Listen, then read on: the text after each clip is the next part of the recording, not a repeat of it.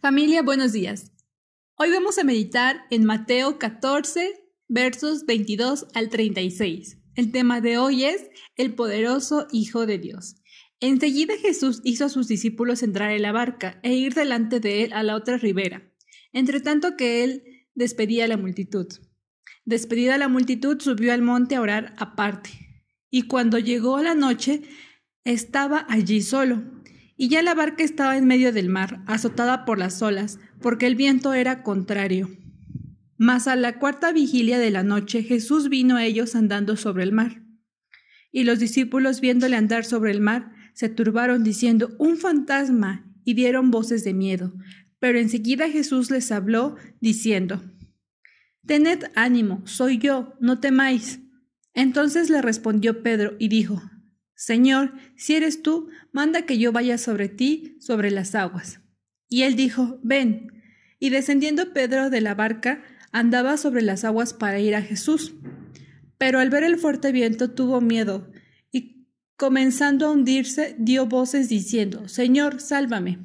Al momento Jesús, extendiendo la mano, asió de él y le dijo, Hombre de poca fe, ¿por qué dudaste? Y cuando ellos subieron en la barca se calmó el viento. Entonces los que estaban en la barca vinieron y le adoraron diciendo, verdaderamente eres el Hijo de Dios. Y terminada la travesía vinieron a la tierra de Genezaret. Cuando le conocieron los hombres de aquel lugar, enviaron noticia por toda aquella tierra alrededor y trajeron a él todos los enfermos, y le rogaban que les dejase tocar solamente el borde de su manto. Y todos los que le tocaron quedaron sanos.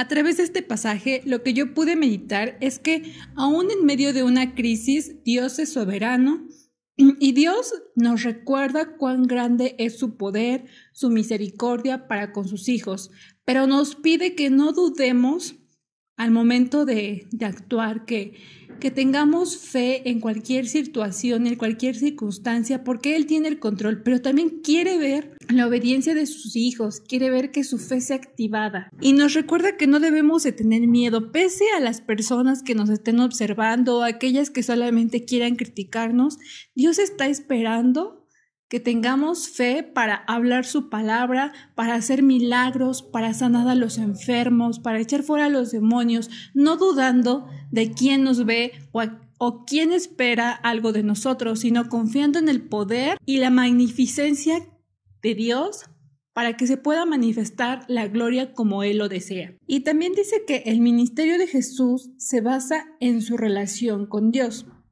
Esto significa que entre más cerca estemos de Dios y más conozcamos su palabra, menos tendremos dudas para actuar y más tendremos confianza y humildad para obrar conforme a la voluntad de Dios. Esta es una oportunidad para poder declarar que Jesús es Hijo de Dios y que su poder se vea manifestado y reflejado a través de nosotros, porque las crisis nos enseñan quién es Jesús y con ello podremos dar a conocer el gran poder de Jesús, porque este es nuestro llamado, sanar a los enfermos, echar fuera demonios, sanar toda dolencia.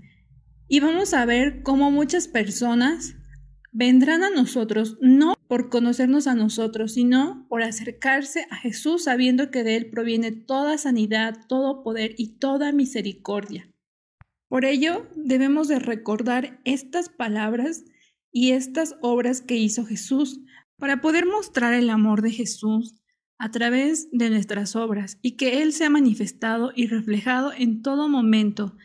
Nosotros tal vez ya hemos visto cómo muchas personas vienen a nosotros buscando esa oración en un momento difícil, en alguna crisis, y nuestro deber es atender estas necesidades con el poder que nos ha sido otorgado a través de Jesús y darle a conocer a Él y que muchas personas puedan venir a través de nosotros a Jesús.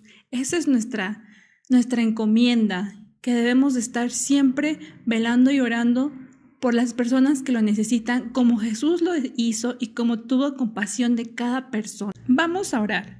Señor Jesús, en medio de las tinieblas, les has dicho a tus discípulos, yo soy, no temas. Aunque se levante una gran tempestad contra mí, pondré mis ojos en ti, perseveraré en la fe. Jesucristo, Hijo de Dios, me rescatarás de la dificultad y la aflicción me servirá de testimonio para fortalecer a otros. Gracias por tu compañía en todo momento. Seamos esos hijos valientes que continúan avanzando sin temor en medio del desierto. Aunque sabemos que nos podemos enfrentar a, peligros, confiemos en que Jesús es justo y fiel para salvarnos de cualquier tribulación. Si Dios nos llevó hacia Cristo, quien es el camino de la salvación, nuestra parte es seguirlo con fe.